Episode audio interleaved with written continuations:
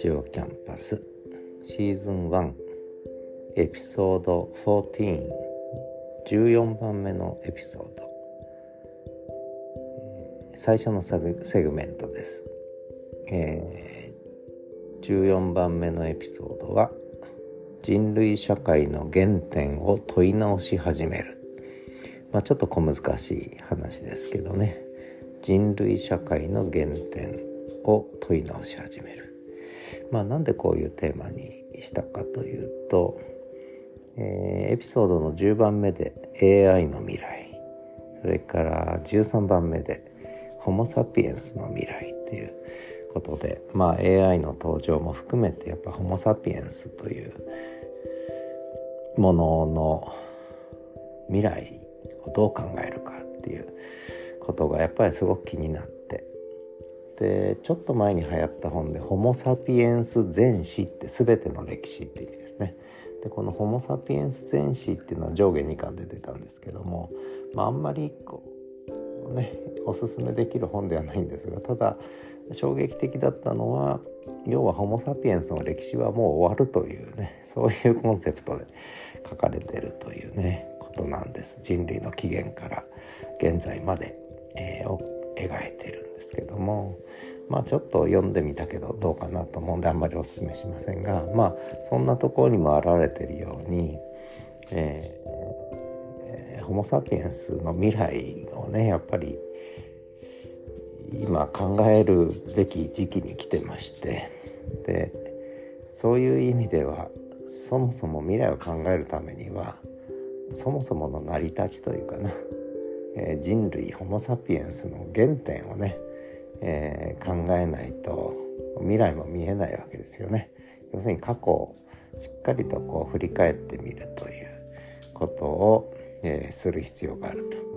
ということで、まあ、14番目のエピソードは「人類社会の原点を問い直し始める」というタイトルにしました。で人類社会えー、まあどっからね進化が始まったかということでまあキーワードは一つは二足歩行ね、えー、2本足で歩くようになった。これが他の動物にはない特徴ですよね。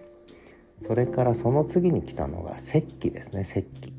道具の使用ですよね。それからその次に来たのが火ですね。火火火を使う。火を使う。で火を使うってことは料理をする調理をするということなんですよね。火の使用。でその次何が来ると思います、えー、二足歩行道具火。で次に来るのが実は家畜なんですよね。家畜。動物と暮らし始める。いう話ね。でこれはまあワンコのところで少し話したんですけども実は、えー、動物で他の動物と暮らす動物っていないんですよね実はね。よく考えてみるとね。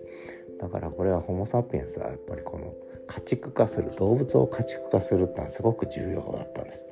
でここから農耕社会とかもね始まってくる。定住社会も始まってくる。いうことなんですよね。ででその後にまあその後っていうかそのそのどどの流れの中から出てきたかと、まあ、段階的に進むんですけどもう一つもう一つが言葉ですよね。言葉言語言語を使い始める抽象的な言葉を使い始めるでこれがやっぱり言語の獲得っていうのがとても重要なんですよね。こんなに複雑で抽象的な言葉を使う動物はやっぱりいないわけです。だからもう一つ大きいのは言葉のやっぱここを問い直すことがすごく重要で。でそれで AI の話も絡んでくるんですけど AI っていうのが言葉を作る。あれや絵も描く。そういう時代に入ってきちゃったわけですよね。で言葉を生み出すのは人類だけじゃなくてもう一つ人工知能も言葉を生み出せるようになったっていうところがすごく衝撃なんですね。まあ、この続きはまたこの後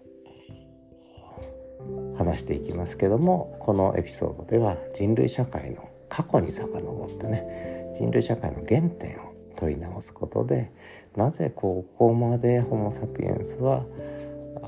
進化したのかで今はどの段階にいるのかってね、まあ、そんな話を考えてみようと思います。ではまた。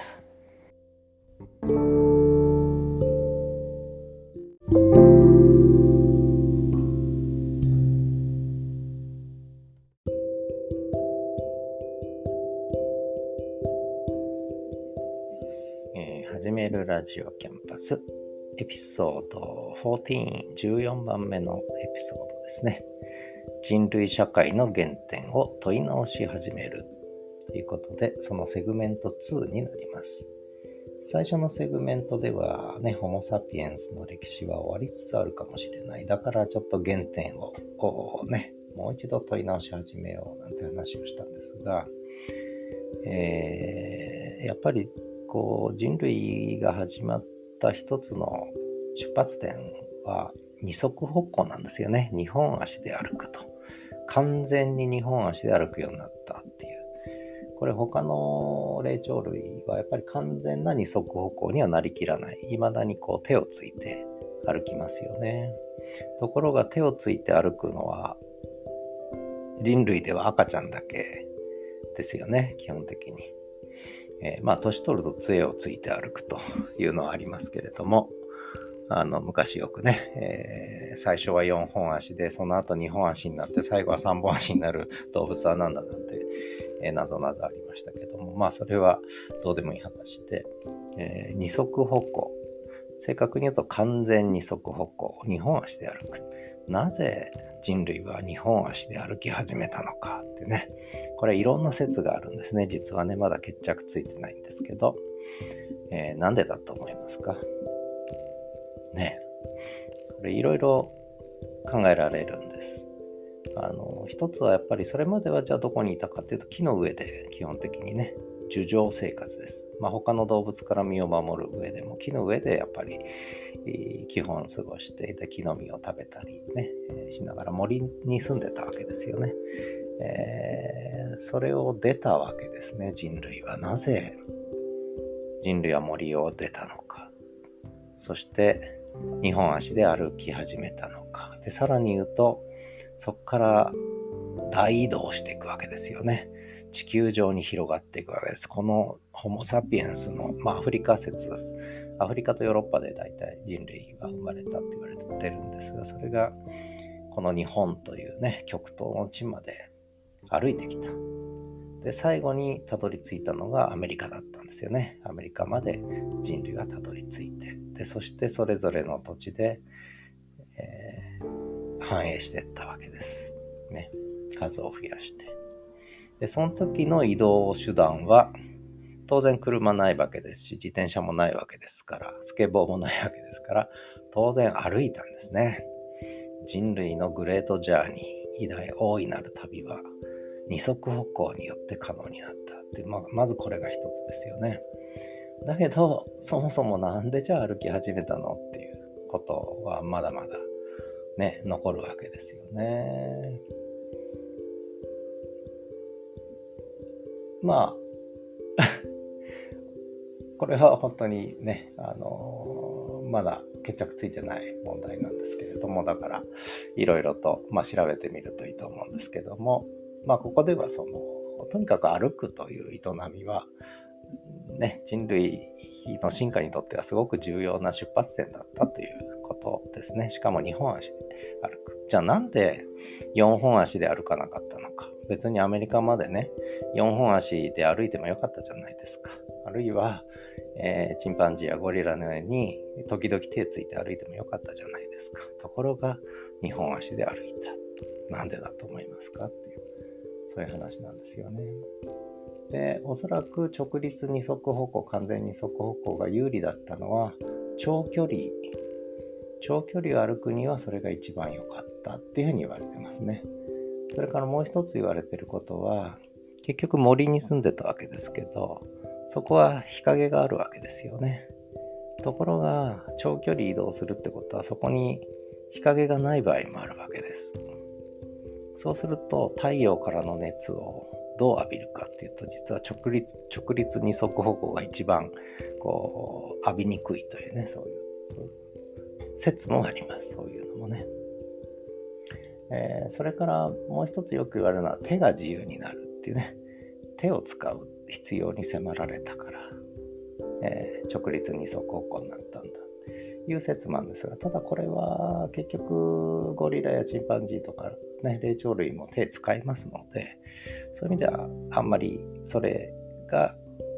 原因というふうにはやっぱ言えないだろうということで、むしろやっぱり移動説ですよね。えー、長距離を移動するには完全直立二足歩行が、えー、一番有利だったっていうのが、まあ一番ね、もっともらしいのかなと。で、そうすると残る疑問は、なぜ長距離移動を始めたかね、ここに。まあその話はさておき皆さん最近歩いてますか？ちゃんと。ね。歩かなくなると、えー、ダメですよ。でしかも長距離歩いた方がいいですよ。長距離、ある程度の長距離ね。5分10分じゃダメで、やっぱり1日1時間以上は歩いた方がいいですね。で、下手に走っちゃいけません。ね。よくあの、この時期になると、あの、なんちゃってランナーがいっぱい走ってて、ねえ、で、多分、ずっと続いてる人もいるんですけど、どう見てもこれは、えー、三日坊主だなって人もいっぱい走るんですが、この時期ね。走らずにあるけど えー、私は言いたいね。えー、まあ、そんなことで、えー、セグメント2はここまで。ではまた。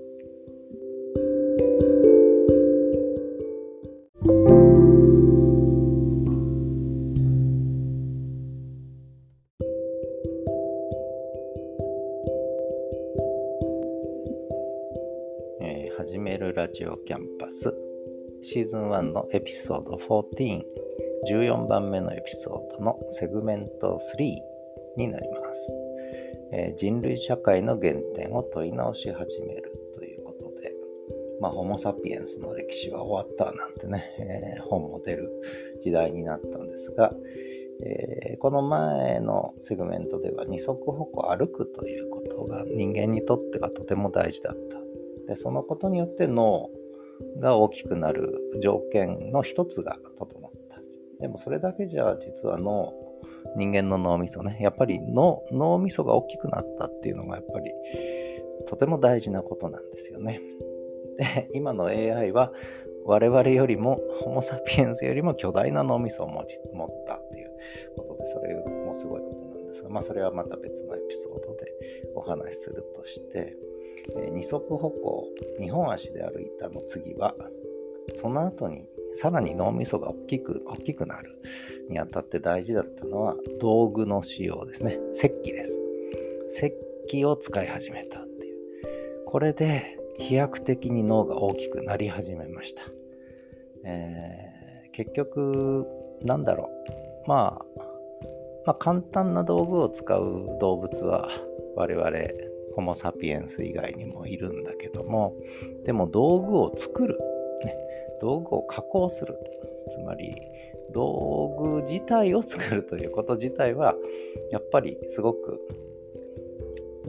革命的な変化だったっていうことなんですよね。道具の道具を作るっていうことまで進化していくわけです。ここにこう進化のループ循環が始まるわけですよね。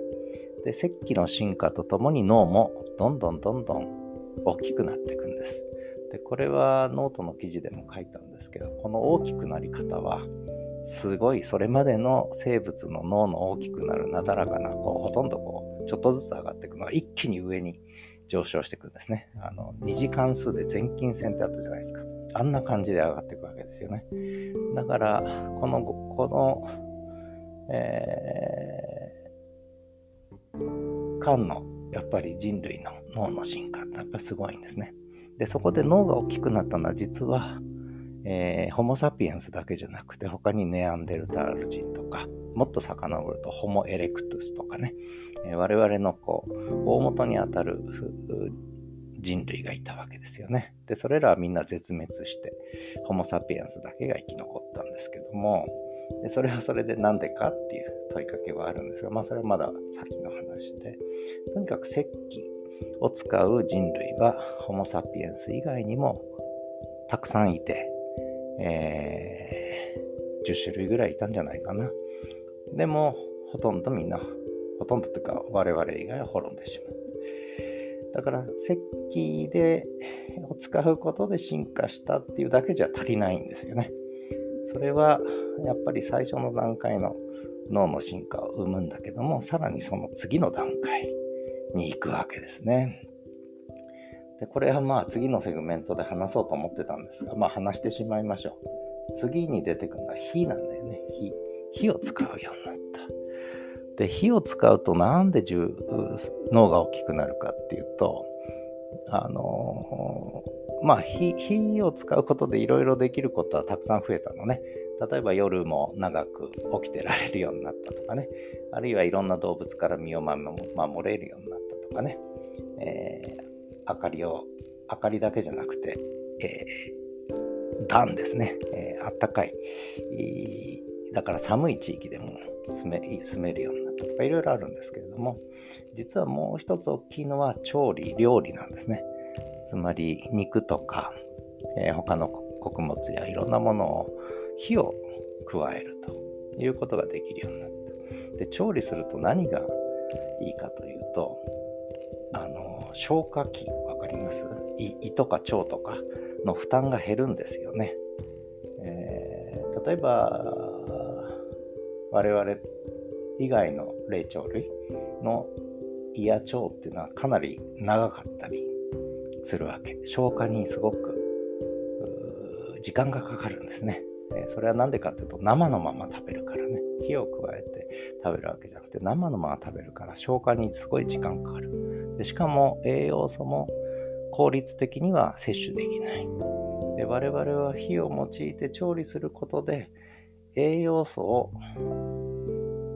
なんだろう効果的に効率的に吸収できるようになったで脳っていうのは体全体を動かすエネルギーの2割ぐらい使うんですね。脳はすごくこう、エネルギー使うんです。で、それが、つまり火を使って調理することが始まったことで、さらに脳は加速度的に巨大化していった、大きくなっていった。ね、で、それがさらなる道具や他の進化を生み出していった。まあ、そういうプロセスになってるわけですよね。これとても面白いです。人類社会の原点。で、一つね、皆さん道具と火使えますかっていう話なんでね、えー、道具をまともに使えない、火をまともに扱えない。ホモ・サピエンスは絶滅するという まあそんな可能性もあるんじゃないかなと思って、まあ私は道具を使う、こなすこと、火を扱うことがとても人類にとって大事だと思ってたりするっていう、まあそんな話でした。えー、セグメント3はここまで。ではまた。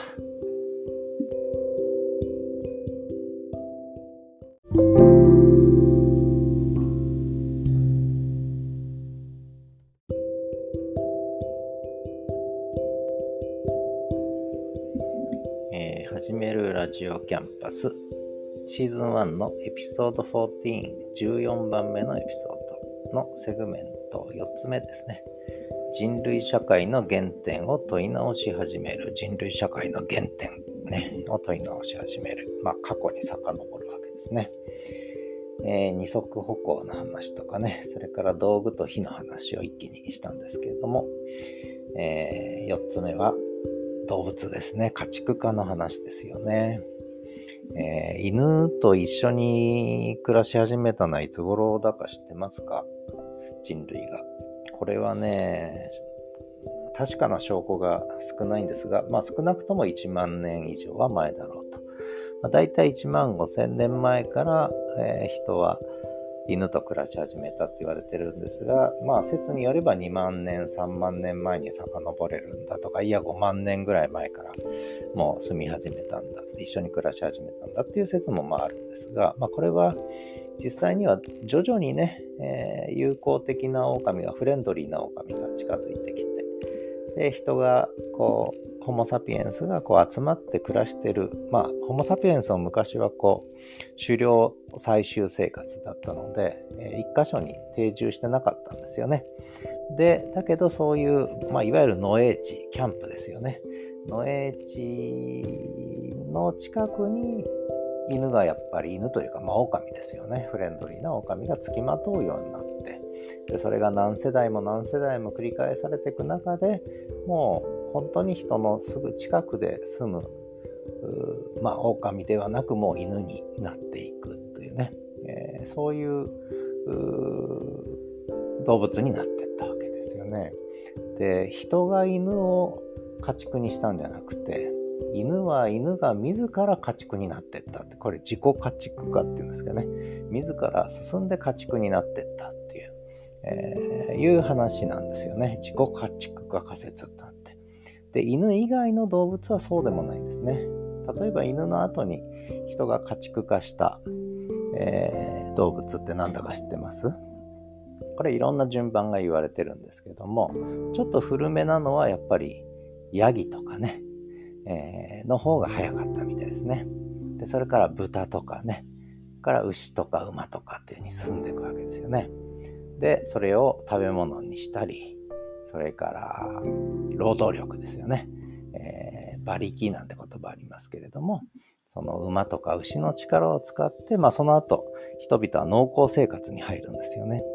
で実は人々が狩猟採集生活から農耕生活に入るっていう時に大事なのは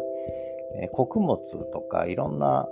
ね、植物を育てるっていうことと食料になるね。もう一つは実は動物を家畜化したっていうこの2つが大きな要素なんですね。でおそらく、えー、農業だけではダメでやっぱ動物というものがもう一つセット。でどっちが先かっていうと実は動物との暮らしの方がやっぱり先だったんじゃないか、えー、ことなんですよね。でもっと言うと今自己家畜化っていう話なんですけど野生の動物を家畜化していくわけです。えー、家畜化って英語で何て言うか知ってます、えー、この話はまた別のところでしますけど、えー、実はね大根とかまあまあまあ、じゃがいもとかね、トマトとか、まあ、何でもいいんですけど、野菜とか、あるいはいろんな穀物も、これも実は英語で言うと同じ家畜化なんですね。家畜って日本語は動物になっちゃうんですけど、英語にすると作物化する。作物にするっていう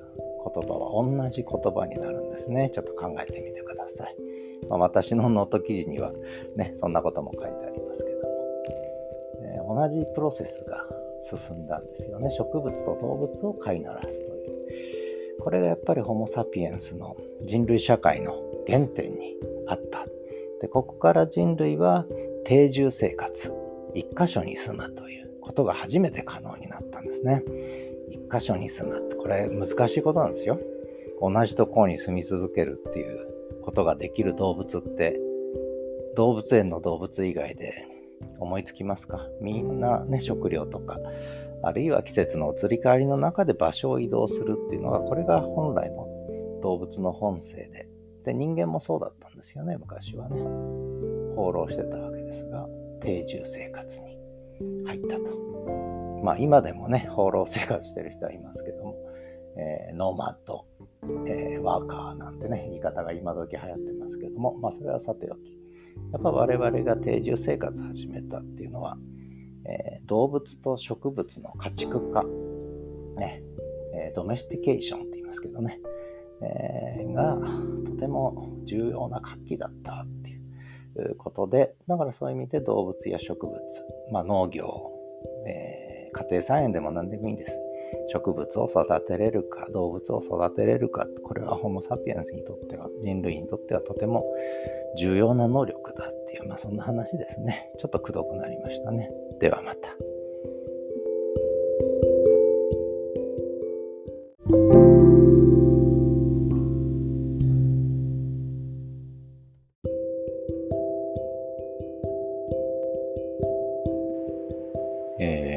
始めるラジオキャンパスシーズン1のエピソード14、14番目のエピソード人類社会の原点を問い直し始めるということで、まあ人類の原点ですよね。えー、過去に遡ってちょっと考えるということなんですが、ここまで、えー、人類社会の、えー、進化の歴史ということでね、え二足歩行それから道具と石器ですね。それから火の使用。それから家畜化ですね。動物だけじゃなくて植物も作物化していく。まあ、これ英語で言うとどちらも、えー、ドメスティケーションですので、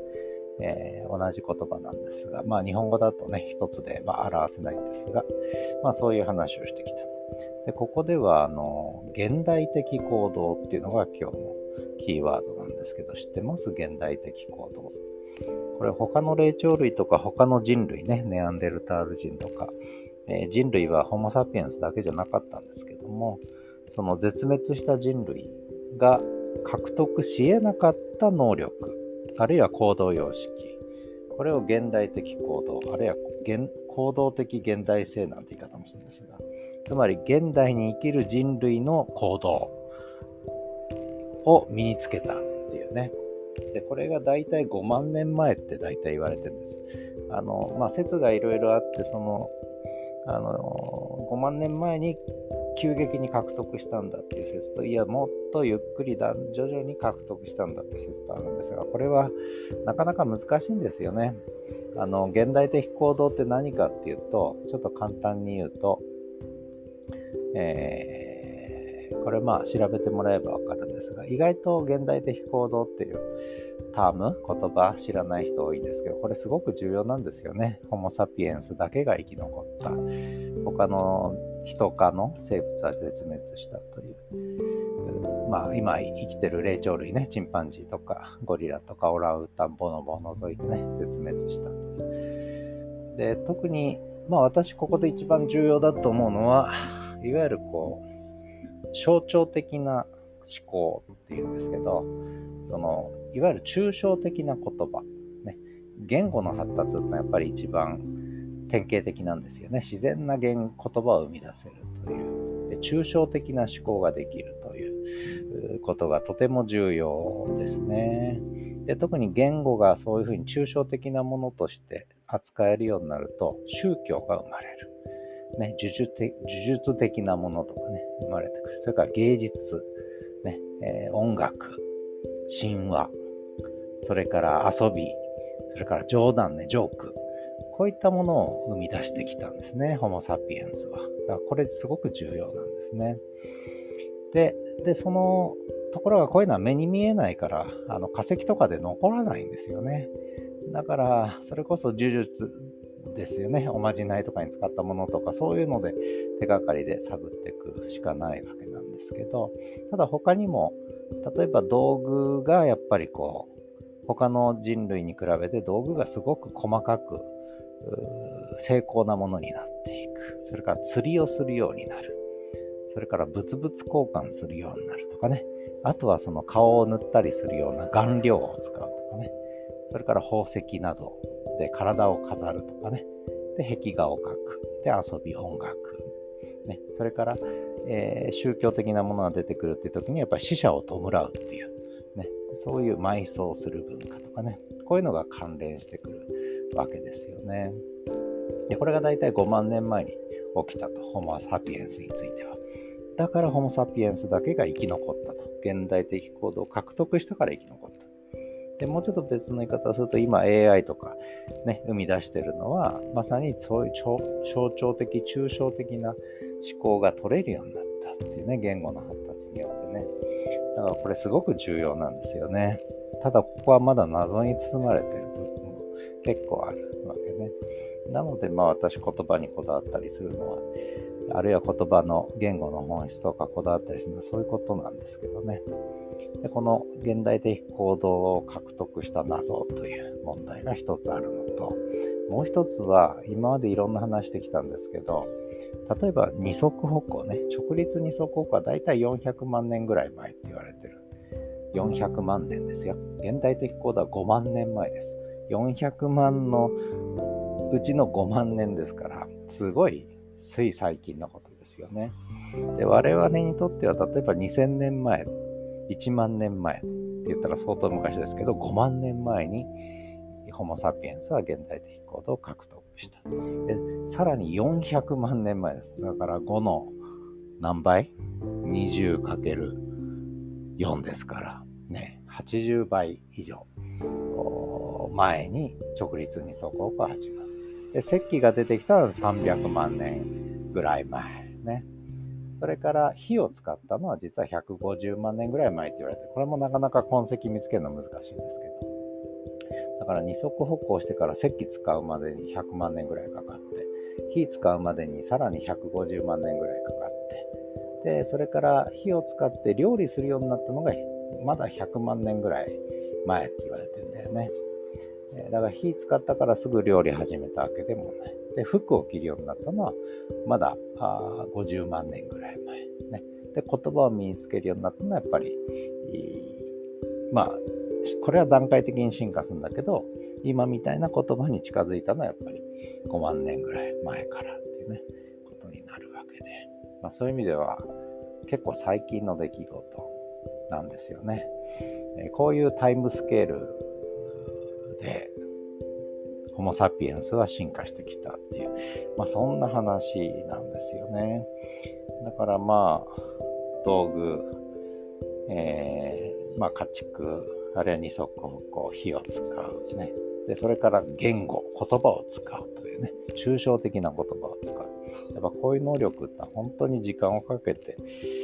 身につけてきたことなんだっていうことで、それをやっぱ大事にしないと、ホモ・サピエンスの未来はいろいろね、おぼつかなくなってくんじゃないかななんて話をしてるわけです。まあ、いずれにせよこのエピソード14ですね。人類社会の限定を問い直し始めるは、まあこれぐらいにしてね、まあ他にもいっぱいあるんですけど、まあ詳しくはノートの記事とかに書いてますし、